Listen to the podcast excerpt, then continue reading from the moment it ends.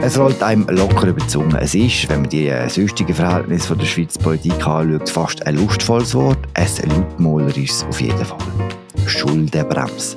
Vor allem ist das Wort, das man jeden Tag hört, das Teil vom Inventar vom politischen Vokabular geworden ist. Ganz egal, ob man jetzt genau weiß, was die Schuldenbremse überhaupt bedeutet oder eben nicht.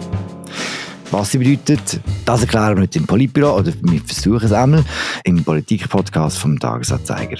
Aber nicht nur das natürlich. Wir reden heute auch über die politischen Implikationen von diesem Instrument, von der ideologischen Aufladung und von möglichen Verbesserungen an der Schuldenbremse oder einfach von Reformen. Und zwar machen wir das mit zwei Leuten, die den Verfassungsartikel zur Schuldenbremse auswendig rezitieren können. Und zwar mit dem Meinungschef der Media, dem Fabian Renz, und dem Bundeshausredakteur Markus Häfliger, der mich hier vor zwei Wochen brillant vertreten hat. Merci vielmals, Markus, und heute zusammen. Hallo miteinander. Hallo zusammen.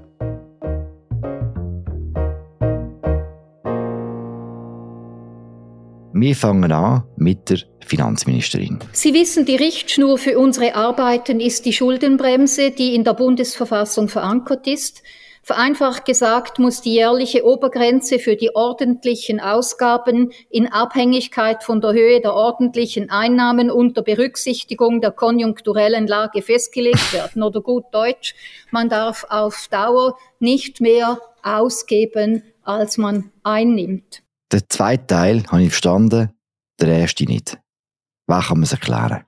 Also die Verfassung sagt es ein bisschen einfacher als unsere Finanzministerin. Dort steht nämlich im Artikel 126, der Bund hält seine Ausgaben und Einnahmen auf Dauer im Gleichgewicht. Punkt. Und dann gibt es noch so ein paar weiterführende Detailbestimmungen in der Verfassung und dann im Gesetz ist das noch präzisiert und ausdeutscht, wie das genau berechnet wird. Also das Grundkonzept von der Schuldenbremse ist, dass nicht irgendein fixer Schuldenhöchststand, wie man das irgendwie aus Amerika kennt, irgendwo festgeschrieben ist, sondern die Idee ist, dass der Bund nicht jedes Jahr gleich viel, Maximum so viel ausgibt, wenn er einnimmt, aber so mittelfristig. Also die Schuldenbremse will, dass er auf Tour nicht mehr ausgibt, als er einnimmt. Und sie ist aber so ausgestaltet, dass in einer Wirtschaftskrise, in einer Rezession zum Beispiel, der Staat ein bisschen mehr darf ausgeben. Dafür muss er es in den fetten Jahren dann wieder einholen, das, was er zu viel ausgegeben hat. Also mittelfristig sollen die Ausgaben und die Einnahmen im Gleichgewicht sein. Das ist so die Grundidee von dieser Schuldenbremse, die seit 2001 in unserer Verfassung steht. Und eben, sie gilt nicht immer, oder Fabian? Doch, ich würde sagen, sie gilt immer, aber sie ist eben flexibel. Also der Markus hat es vorher erläutert, je nachdem erlaubt die Schuldenbremse in den einen Jahr ähm, ein bisschen höhere Ausgaben, aber sie verlangt dann eben wiederum Kompensation von diesen Mehrausgaben in Folgejahren es wird, dass man sich das ein bisschen vorstellen kann, wie das funktioniert. Oder bevor der Bund ein Budget macht für das nächste Jahr, tut die Finanzverwaltung, wo im Departement von der Karin Keller-Sutter angesiedelt ist, wie ausrechnen, wie viel der Bund in diesem Jahr maximal darf ausgeben und dort wird eben auch Konjunktur einberechnet. Also wenn die Wirtschaftsaussichten gut sind, dann ist der Konjunkturfaktor, der tut das wie berücksichtigen, ob die Wirtschaftsausgaben gut oder schlecht sind. Und das ist eine mathematische Formel, die da angewendet wird, die relativ strikt ist. Also da füllt man einfach Zahlen ein und hinten kommt dann beim Taschenrechner ein Maximalbetrag raus, wo der Bund in diesem Jahr darf ausgeben Und das Parlament muss dann, wenn sie Budget, jeden Dezember ist das ja das grosse Drama im Bundeshaus, wenn dann das konkrete Bundesbudget verabschiedet wird, muss sich an die Oberausgabe halten. Und wenn sie sie in den ersten Runden von diesen Budgetberatungen ist man dann meistens noch ein bisschen drüber und dann muss man halt irgendwo dort noch etwas sparen, dort noch etwas sparen, bis man dann unter dieser Maximalausgabe zu landen kommt. Man muss vielleicht noch dazu sagen, oder, das tönt äh, relativ simpel, ähm, spart man dort ein bisschen und spart man dort ein bisschen. Es ist eben in vielen Fällen nicht so simpel, weil ganz äh, viele Ausgaben entstehen aufgrund von gesetzlichen ähm, Vorschriften. Also das sind die sogenannten bundenen ähm, Ausgaben.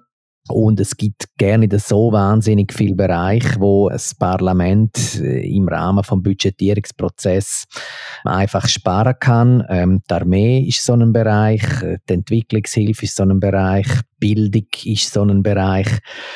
Landwirtschaft ist so ein Bereich ähm, darüber hinaus, gerade im Bereich der Sozialversicherungen, es sind sehr viele Ausgaben eben gesetzlich gebunden. Dort kann man nur sparen, wenn man ähm, die entsprechenden Gesetze anpasst und das ist sehr ein ähm, äh, schwieriger, langwieriger Prozess mit äh, sehr ungewissen Erfolgsaussichten. Wie hoch ist die Zahl, Markus, von der gebundenen Ausgabe? Die hast du letzte erwähnt in einem Apropos zum Thema. Ja, also sie ist deutlich mehr als die Hälfte jetzt ganz genau, ich glaube etwa zwei Drittel ist gebunden, oder? Und, okay. und das Verrückte ist ja, oder, all die Leute, die sagen, ja, dann muss man halt ein bisschen sparen, das liest man im Moment gerade wieder sehr viel in den sozialen Medien, dann müssen die halt beim Bund ein bisschen sparen und so. Ähm, oder der Punkt ist, es ist wirklich nicht so einfach, weil, nehmen wir an, der grösste Brocken wäre ja die Sozialversicherungen, oder? Mit äh, über 30 Prozent der Bundesausgaben sind Sozialversicherungen, also AHV, Arbeitslosenversicherung und so weiter. Wenn man dort massiv sparen will, dann müssen wir das Gesetz ändern. Es gibt ziemlich sicher ein Referendum und ob dann die Leute, die jetzt sagen, ja, dann muss man halt ein bisschen sparen, dann, äh, ob dann die dann immer noch würden zustimmen, wenn es dann wirklich konkret wird, ist dann immer die zweite Frage. Also man kann ja sagen, ein bisschen polemisch gesagt, das Motto auch im Parlament, nicht nur in der Bevölkerung, auch im Parlament ist sparen ja, aber nicht bei uns, oder?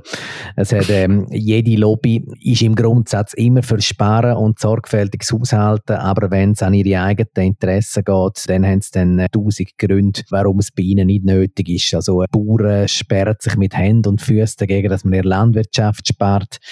Die Linken wehren sich auch dagegen, dass man in den Bereichen spart, die ihnen wichtig sind. Eben die Entwicklungszusammenarbeit habe ich schon erwähnt, wobei man bei den Linken sagen muss, es wirkt bei ihnen ein bisschen weniger inkonsequent, als sie auch nicht die grossen Sparapostel sind oder ganz allgemein.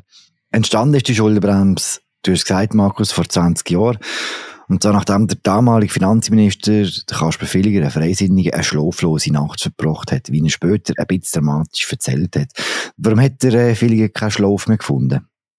Die Schweizer Staatsschulden oder vor allem auch die Bundesschulden sind nicht immer tief gewesen. Sie sind zum Beispiel sehr hoch gewesen während dem Zweiten Weltkrieg. Oder da sind sie auf einem Niveau gewesen, wenn man heute das von hochverschuldeten europäischen Ländern kennt.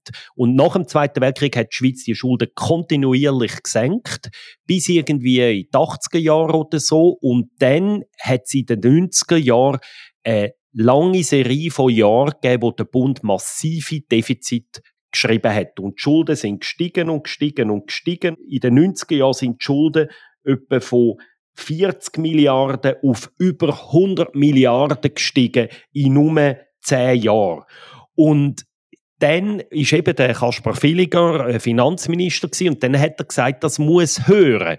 Und er hat einfach wie gemerkt, die Appell, wo der Bundesrat oder, oder die, die auf die gesunde Bundesfinanzen bedacht sind, als Parlament richtet, die nützen nichts, weil wenn wir es vorher beschrieben haben, oder es gibt immer einen Grund für Politiker, zum mehr Geld auszugeben, oder anders als wenn ich als Privatperson zu viel Geld ausgebe, dann ein Politiker haftet ja auch nicht mit seinem persönlichen Vermögen und darum hat damals der Villiger und sein Team die Idee gehabt, wir könnten das Parlament per Bundesverfassung zwingen, eine gewisse Obergrenze nicht zu überschreiten. Und so ist die Schuldenbremse entstanden. Sicher ist eine wesentliche Figur der Kasper Villiger und auch der damalige Chef von der Finanzverwaltung, der Peter Siegenthaler. Das sind wahrscheinlich so die beiden Väter politisch gesehen von dieser Schuldenbremse gewesen.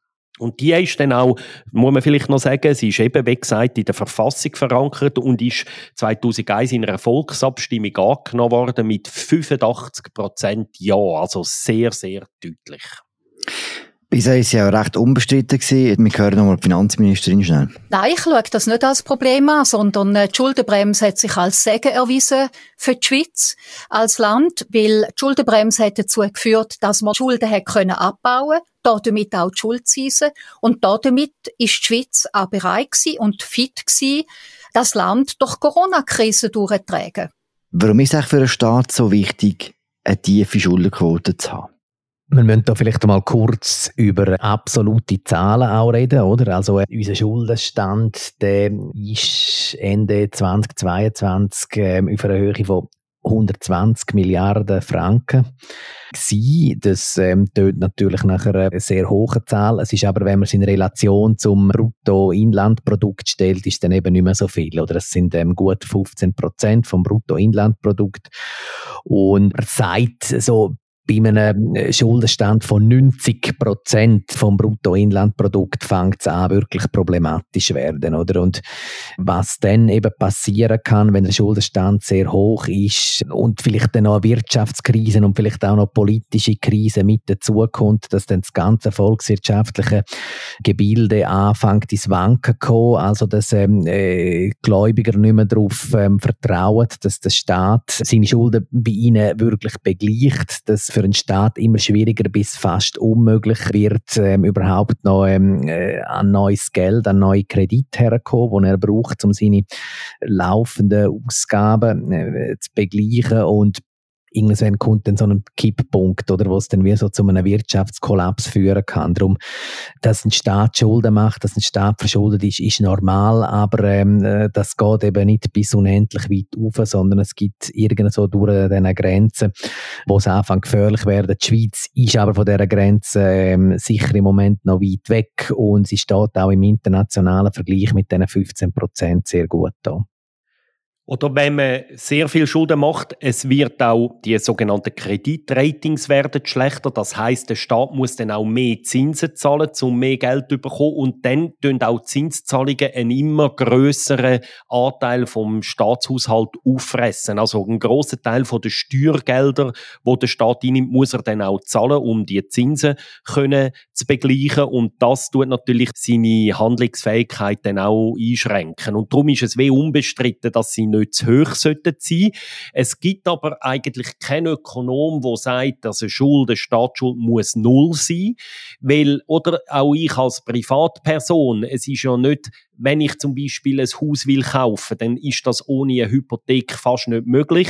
Wenn ich müsste sparen, bis ich ein Haus aus eigenen Mitteln könnte kaufen, dann würde ich es vielleicht knapp schaffen, irgendwie mit 90. Das ist ja nicht die Idee, oder? Darum nehme ich einen Kredit auf, vielleicht mit 45 oder so, um das Haus zu kaufen und kann es noch ein paar Jahre geniessen. Ist eigentlich schwierig im Moment. Im Moment ganz schwierig. Ich mache jetzt ein Beispiel einfach generell, oder? Und mhm. genau gleich ist es beim Staat, dass er halt in gewissen Zeiten gewisse Investitionen muss vornehmen und durch das auch sich muss verschulden. Es gibt eigentlich keinen Ökonom, der sagt, es sollte null sein. Die Frage ist, wie hoch das sie muss sein oder darf sein. Und wenn man sie im internationalen Vergleich schnell anschauen, wir haben ja bis jetzt nur von den Bundesschulden geredet, oder? Da hat Fabian Zahl schon gesagt, wir sind da etwa bei 15 bis 16 Prozent vom Bruttoinlandprodukt im Moment. Wenn man die Schulden von Kantonen und Gemeinden noch dazuzählt, sind wir immer noch unter 30.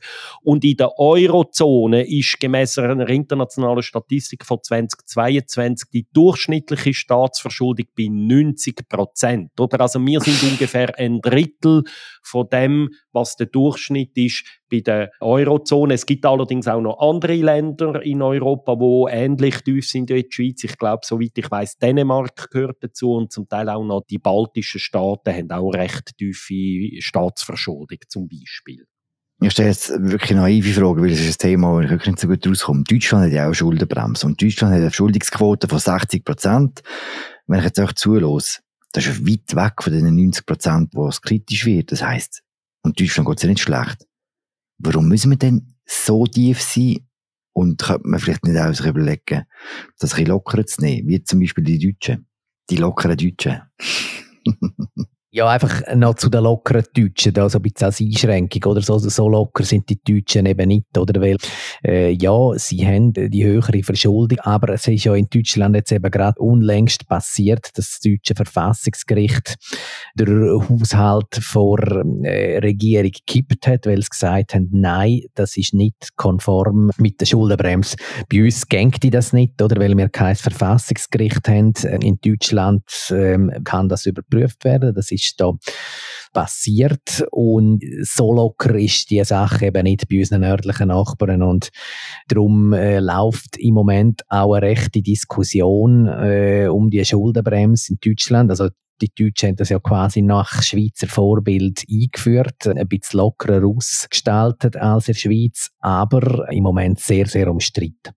Die Schuldenbremse, da müssen wir wirklich aufpassen, dass wenn wir von der deutschen Schuldenbremse reden, dass man die nicht mit der Schweizer verwechselt. Wie es der Fabian gesagt hat, ist sie auf Schweizer Inspiration eingeführt worden, aber anders. Ich kenne die genauen Ausgestaltung jetzt von der deutschen, da kenne ich Details zu wenig.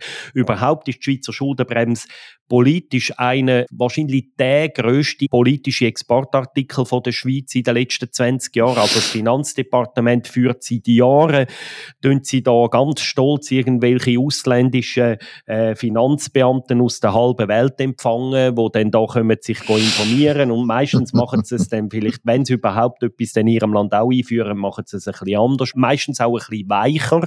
Also ich glaube, das Grundprinzip, man kann schon behaupten, dass die Schweiz wahrscheinlich die strengste vom, oder wenigstens eine von der strengsten Schuldenbremsen der Welt hat. Aber es ist klar, also Deutschland ist auch noch weit weg von einem Staatsbankrott. Das ist noch unter der Schwelle deutlich von dem, wo so Ökonomen als kritisch anschauen.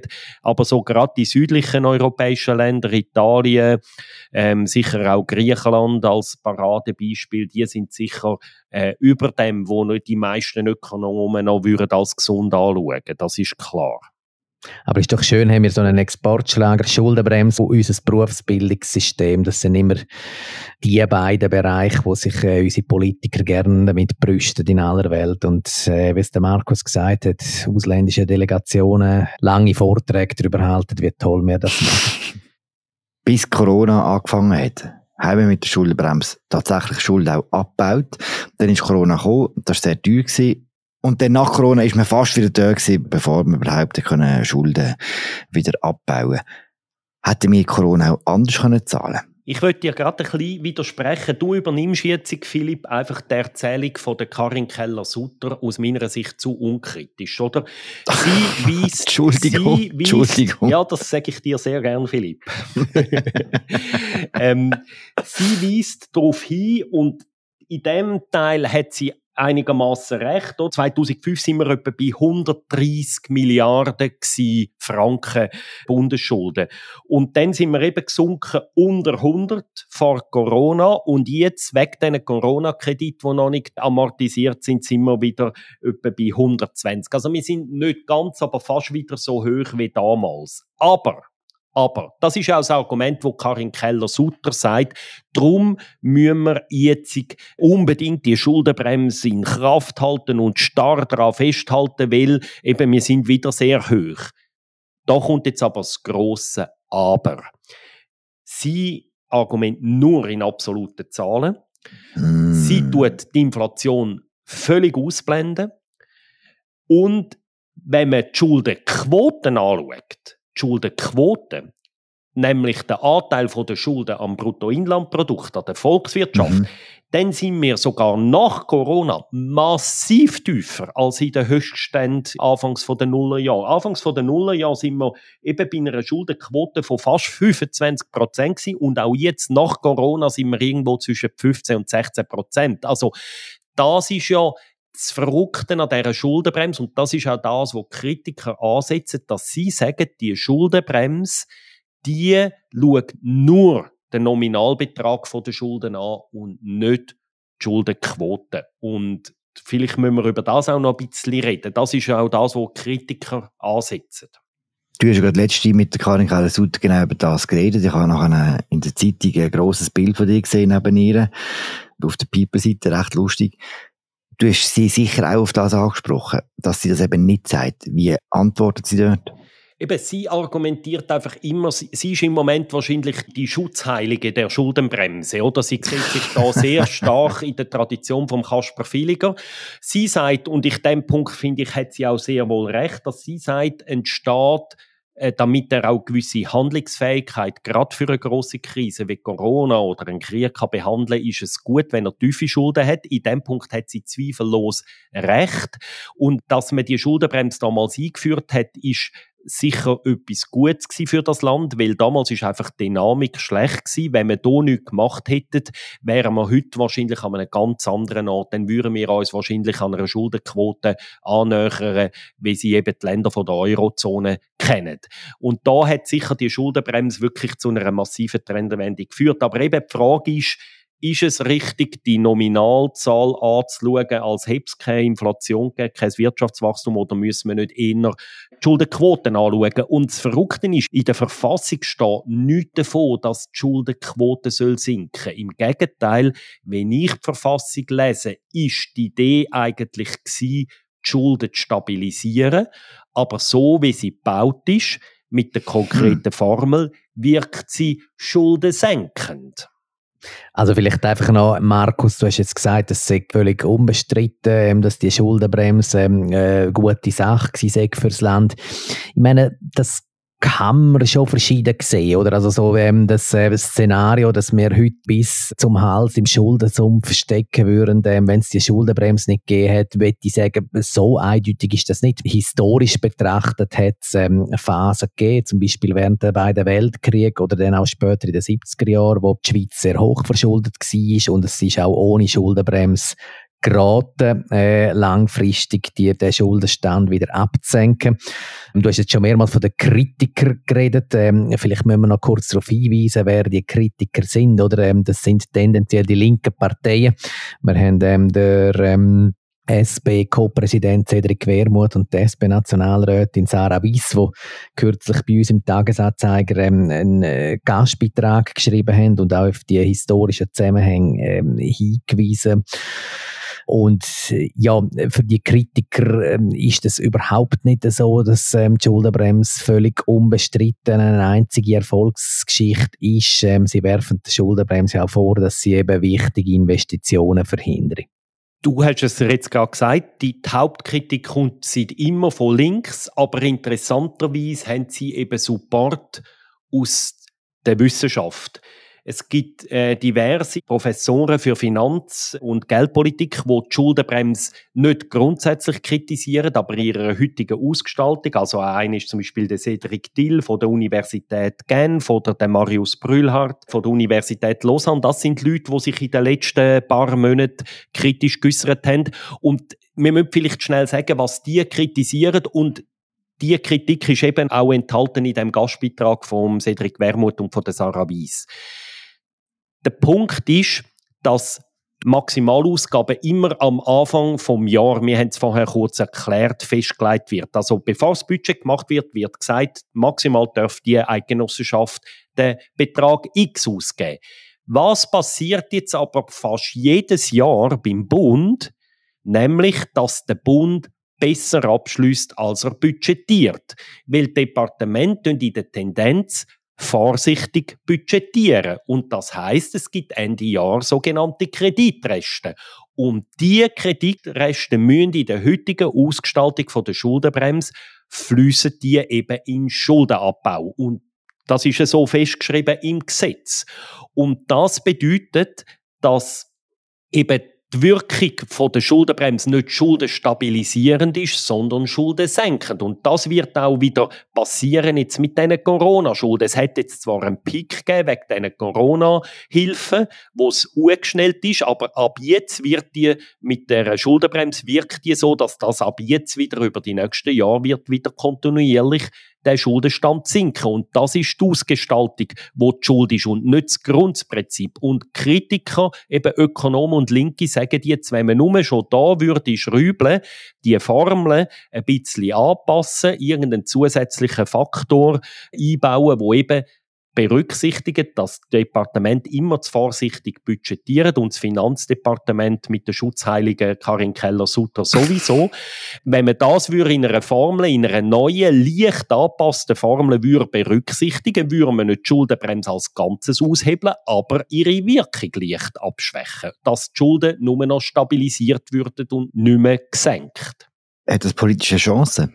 Ich schätze, es wird politisch recht schwierig. Man kann das so in den letzten 20 Jahren beobachten, dass es immer wieder mal so kleinere Diskussionen, die Schuldenbremse gegeben hat, aber das sind immer so Strohfeuer geblieben, oder? Und ähm, Äh, der Nationalrat, der hat vor ungefähr acht Jahren hat er sogar mal ähm, äh, eine Motion verabschiedet, wo es im Bundesrat mehr oder weniger verboten hat, nur schon nachzudenken ähm, über eine äh, Lockerung oder Anpassung von dieser Schuldenbremse. Ähm, die Motion ist dann später im äh, Ständerat äh, nicht angenommen worden, aber gleich, es zeigt, wie so ein bisschen wie, wie das Parlament tickt, also zum abstrakten Prinzip ähm, von dieser Schuldenbremse, ähm, da bekennt man sich sehr ähm, empathisch dazu. Und die bürgerliche ähm, Parlamentsmehrheit ähm, hat da wirklich äh, in der Vergangenheit Versuche ähm, abblockt, um die Schuldenbremse lockerer auszugestalten. Ja, was denn äh, nicht unbedingt heißt, dass man im all alljährlichen Budgetierungsprozess wahnsinnig äh, streng ist, wenn es dann um die eigenen Interessen geht. Aber so das Prinzip von der Schuldenbremse, das ja ist bis jetzt relativ sankrosankt ich sehe das wie er, oder? In den letzten 20 Jahren ist jede Aufweichung absolut chancenlos gewesen. Es gibt wenige äh, politische Themen, wo die bürgerlichen Parteien, und da meine ich wirklich SVP bis am linken Rand von der Mitte, eigentlich äh, so einig sind wie bei der Schuldenbremse. Aber jetzt kommt das grosse Aber. In den letzten paar Monaten sieht man da, finde ich, eine interessante Entwicklung. Zwar stellt noch kaum ein bürgerlicher Politiker die Schuldenbremse als solches in Frage, aber sie leiden im Moment ziemlich heftig dran. Und zwar namentlich die, die finden, wir müssen uns schneller auf einen möglichen Krieg in Europa vorbereiten und unsere Armee aufrüsten. Da ist ja jetzt ein riesen Streit im Gang immer noch, wie schnell das Armeebudget soll steigen. Und es gibt wesentliche politische Kräfte, äh, Thierry Burkhardt, äh, bei der FDP zum Beispiel, Werner Salzmann, bei der SVP, die sagen, wir müssen viel schneller mehr ins Militär investieren. Und alle, die ehrlich sind zu sich selber, wissen, dass das mit der heutigen Schuldenbremse nicht möglich ist. Außer wir würden eine neue Steuererhöhung machen. Und darum gibt es jetzt schon recht interessante Gedankenspiele. Also der Werner Salzmann, Ständerat SVP, hat kürzlich einen Vorstoß eingereicht, wo er verlangt hat, dass man die Armeeausgaben oder das Wachstum außerhalb der Schuldenbremse budgetieren. Oder es gibt so einen Trick, wo in Krisensituationen das erlaubt. Also man würde der Armeeaufrüstung ähnlich finanzieren wie Corona Krisenhilfe. Und das nur schon der Fakt, dass ein SVP-Politiker so einen Vorschlag macht, zeigt, wie groß Not in der bürgerlichen Kreis an dieser Schuldenbremse auch ist im Moment, auch wenn sie das nicht zugeben. Und ich habe noch ganz kürzlich eine lustige Episode miterlebt von einem recht bekannten bürgerlichen Exponent. Also wenn ihr noch dann würde ich euch die noch erzählen, Fabian und Philipp. Unbedingt. Sehr gerne. Gerne mit Namen von diesem bürgerlichen Exponent. Also, der Anlass, wo ich war, oder? Wo ich das Podium moderiert habe mit der Karin Keller-Sutter bei der Volkswirtschaftlichen Gesellschaft vom Kanton Bern, ist nach dem Referat und dem Interview mit der Frau Keller-Sutter, ist der Peter Regli aufgestanden. Und der Peter Regli ist einmal früher Geheimdienstchef von der Schweiz, ziemlich prominente Figur und er ist ein strammer bürgerlicher Freisinniger. Und der hat wirklich, der Karin Keller-Sud, in einem druckfähigen Spontanreferat eine Art vorgehalten, dass sie mit ihrer strikten Interpretation von der Schuldenbremse eine Art Sicherheit vom Land gefördert. Und sein Argument hat nachher geendet im Satz, wo er der Frau Keller-Sutter wirklich vor 350 Leuten an den Kopf geworfen hat. Frau Keller-Sutter, was nützt Ihnen und der Schweiz die Schuldenbremse, wenn wir irgendwie einen Krieg verlieren, oder dafür. So, so, plus ich tue es jetzt noch ein bisschen zuspitzen, oder? Wenn die Sicherheit vom Land nicht mehr gewährleistet ist, was nützt uns die Schuldenbremse noch? Und das ist für mich ein bisschen ein Indiz gewesen, wie im Moment auch bürgerliche Kreise wirklich sich sehr ernsthafte Gedanken machen, wie kann man unter den sehr strikten Vorgaben von der Schuldenbremse schneller das Armeebudget anheben. Noch interessante politische Nuancen oder in dem Ganzen. Oder der Versuch von Werner Salzmann oder dem Armee ähm, Ausgaben an der Schuldenbremse vorbeizukriegen, der ist ja auf linker Seite auch gerne nicht so unpopulär, oder? Weil die sind zwar nicht dafür, dass man die Armee aufrüstet, aber sie sagen, wenn man sie schon aufrüstet, dann soll sie wenigstens nicht Ausgaben in anderen Bereichen ähm, konkurrenzieren, die uns ähm, wichtiger sind. Also von dem her, ja, äh, hat der Markus natürlich recht es könnte durchaus passieren, dass, dass man das auf einmal nicht mehr so streng, strikt äh, gesehen wird mit dieser Schuldenbremse, wie man das in den vergangenen 10, 20 Jahren gemacht hat. Was hat Karin Kalles-Sutter gesagt davor vom ehemaligen Geheimdienstchef? Sie hat auch recht dezidiert widersprochen und hat dann einfach gesagt, wir können schon zum Schluss kommen, dass mehr Investitionen in die Armee äh, nötig sind. Das hat sie gesagt. Aber, hat sie gesagt, dann muss man auch sagen, wie man das finanzieren Und da hören sie einfach bis jetzt keine Vorschläge. Also sie hat dann wie eher darauf hingewiesen, ja, dann muss man halt irgendwo die Einnahmen erhöhen, wenn man das will. Und sie hat dann wie die Kreise, wo das wollen, aufgefordert, dass sie auch für das Vorschläge machen. Und in dem hat sie natürlich auch recht, oder? Dass eben die Kreise, die sagen, man muss mehr fürs Militär ausgeben, die Koalition, oder, wo es da gegeben hat, bis weit in die Mitte hinein, dass die bis jetzt äh, wie nicht gesagt haben, wie man es soll machen. Also sie haben ja sich auch nicht dazu bekennt, dass sie die Schulbremse aufweichen aber sie haben sich auch nicht zu Mehreinnahmen, sprich höheren oder neuen Steuern bekennt. Das ist schon interessant. Man hat das Gefühl, dass hier zwei Selbstbilder von den bürgerlichen Politikerinnen und Politiker in der Schweiz wie kollidieren. zum einen, dass das Ideal ist, dass man sparsam und protestantisch und äh, strebsam durch die Welt geht und, und auf der anderen Seite, dass man halt eine starke Armee braucht. Und jetzt bei der Schuldenbremse explodieren die zwei Bilder offensichtlich, oder? Ja, also Philipp, ich glaube, du hast völlig recht, oder? Äh, die letzten 20 Jahre ist es undenkbar gewesen, eine Mehrheit für eine Aufweichung von der Schuldenbremse äh, anzukriegen, wenn es möglich sollte werden in den nächsten paar Jahren unter dem Eindruck vom Ukraine-Krieg und anderen Krisen auf der Welt, dann wäre es möglich, dank einer einer Allianz wahrscheinlich von linken Pazifisten und rechten Militaristen. Das ist eigentlich fast die einzige Koalition, wo die Schuldenbremse könnte wahrscheinlich nicht sprengen, aber möglicherweise reformieren. Wir haben es am Anfang ausgeführt, wie so vieles ist ja die Schuldenbremse auch zweistufig geregelt, oder? Also wir haben einerseits die Passage in der Bundesverfassung, wo mal der Grundsatz festlegt, ähm, dass an dem etwas geändert wird in absehbarer Zeit, glaube ich nicht. Aber dann haben wir dann eben äh, die gesetzliche Ausgestaltung, wo ähm, auch die Hürden viel tiefer sind, oder? Für eine Änderung. Und dort ist natürlich Spielraum, oder? Dort würde jetzt zum Beispiel auch ein Cedric Wermuth, wenn ich ihn richtig verstehe, ansetzen und nicht ähm, auf der Verfassungsebene? Es gibt ja verschiedene Gründe, warum wir aktuell häufig über die Schuldenbremse reden. Zum einen die Situation in Europa mit dem Krieg in der Ukraine und äh, der Armee, die zu wenig Geld hat.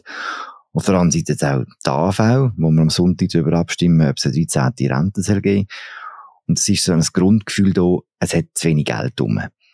Wenn jetzt die Schuldenbremse, so wie sie jetzt ausgestaltet ist, bleibt, was bedeutet das für die Zukunft vom Schweizer Budget oder überhaupt von der Schweiz? Ja, es kommt natürlich sehr darauf an, oder, wie sich ähm, die Ausgabensituation entwickelt. Ich meine, ähm, ja, jetzt am Wochenende werden wir ähm, sehr weitreichende Entscheidungen treffen, oder wenn es effektiv so ist, dass wir bei unverändertem Rentenalter ähm, eine 13. AV-Rente einführen, dann ähm, ist das ein Faktor, wo die Bundesausgaben nach oben treiben wird, ähm, in einer Art und Weise, wie sie natürlich mit der Schuldenbremse nicht mehr konform ist. Und dann werden wir zusätzliche Einnahmen brauchen, das ist äh, ganz klar. Das können äh, zusätzliche Lohnprozent sein, es äh, äh kann eine höhere Mehrwertsteuer sein, äh, vielleicht gibt es auch noch andere Ideen. Aber ich meine, die Schuldenbremse ist letzten Endes nur eine von sehr vielen verschiedenen Faktoren, wo dann letzten Endes bestimmt, äh, langt das Geld oder langt Geld nicht. Das Finanzdepartement tut ja immer ähm, auf ein paar Jahre raus auch so Schätzungen machen, wie sieht es aus mit den Bundesfinanzen und eben dort die Schätzungen im sogenannten Finanzplan, die kommen eben jetzt zum Schluss, dass in den nächsten Jahren pro Jahr ein strukturelles Defizit und ich erkläre gerade, was das bedeutet, von drei bis vier Milliarden besteht. Strukturelles Defizit bedeutet eben genau, dass es nicht ein zulässiges Defizit ist unter den Vorgaben von der Schuldenbremse. Und eben die drei bis vier Milliarden pro Jahr, die müssen weggespart werden, sagt Karin Keller-Sutter, um die Schuldenbremse einzuhalten, jedes Jahr.